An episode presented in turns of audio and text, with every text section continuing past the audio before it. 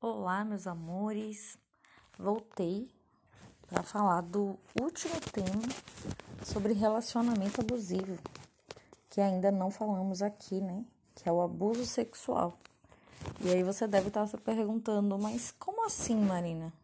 O abuso sexual só não acontece quando há o estupro? Pois é. Saibam vocês, meninas, que qualquer ato sexual contra a vontade de vocês é um abuso, é um estupro. Né? A partir do momento que o seu cônjuge deita com você e você se nega a fazer sexo com ele e ele mesmo assim insiste, isso é um abuso. Se você está dormindo e ele né, passa o pênis dele no seu corpo, isso é um abuso. Se ele fica insistindo, tocando o seu corpo enquanto você se nega a transar com ele, isso é um abuso. Os homens, eles tendem a, a insistir muito, né? Quando a gente não quer transar. Isso independente de estar num relacionamento eh, fixo, né? Ou não, um namoro, um casamento, ou só quando você fica com alguém.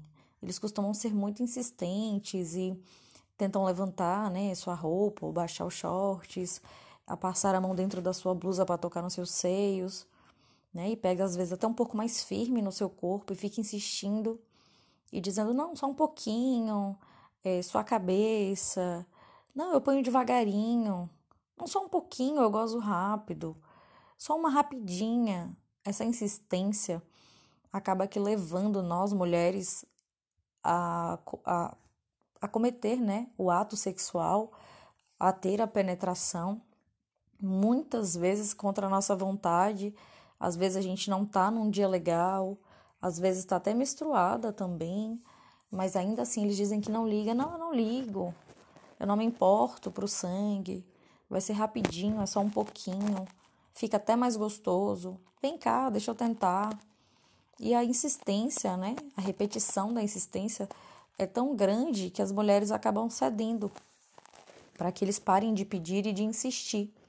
Mas todo ato sexual com insistência, é, quando fica ali muito em cima, quando é contra a nossa vontade, mesmo que cedendo com a insistência, é um abuso sexual? Sim.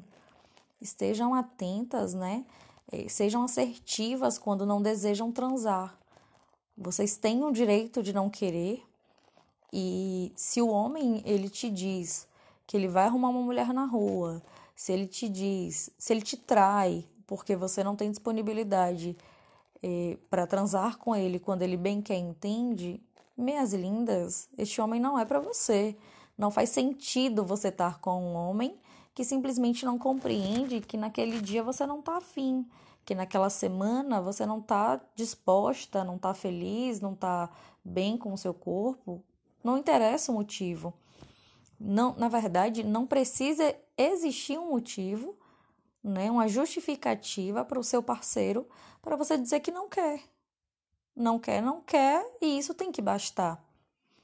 Mas a gente tem uma cultura, né, de que precisa ter uma vida sexual ativa, que precisa estar sempre disponível, porque senão o parceiro vai arrumar uma outra pessoa na rua, né, e, e estaremos dando abertura e motivos para que eles busquem outras pessoas.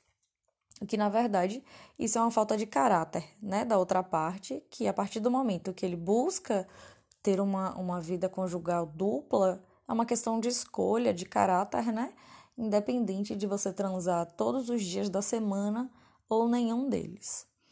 Mas o foco aqui não é infidelidade, e sim o abuso sexual, né? Fiquem atentas a, a esses sinais, a insistência, é, é, passar né, o pênis no corpo de vocês enquanto dormem, ejacular quando você não quer transar e ele ejacula mesmo assim em cima do seu corpo, é, te acorda passando a mão né, nas suas partes íntimas, no seu seio, na sua vagina, é, quando há uma insistência muito grande, quando você está independente de ser um relacionamento sério ou não né? Fica levantando a sua roupa, pede só mais um pouquinho. Eh, se você o amasse, você faria. Assim fica difícil, você nunca quer transar. Não tem problema, meninas. Amor próprio, assertividade, né? Não deseja, não tá afim, não transem. Além de estar tá tendo um abuso sexual do seu parceiro para com você, você está abusando de si mesma.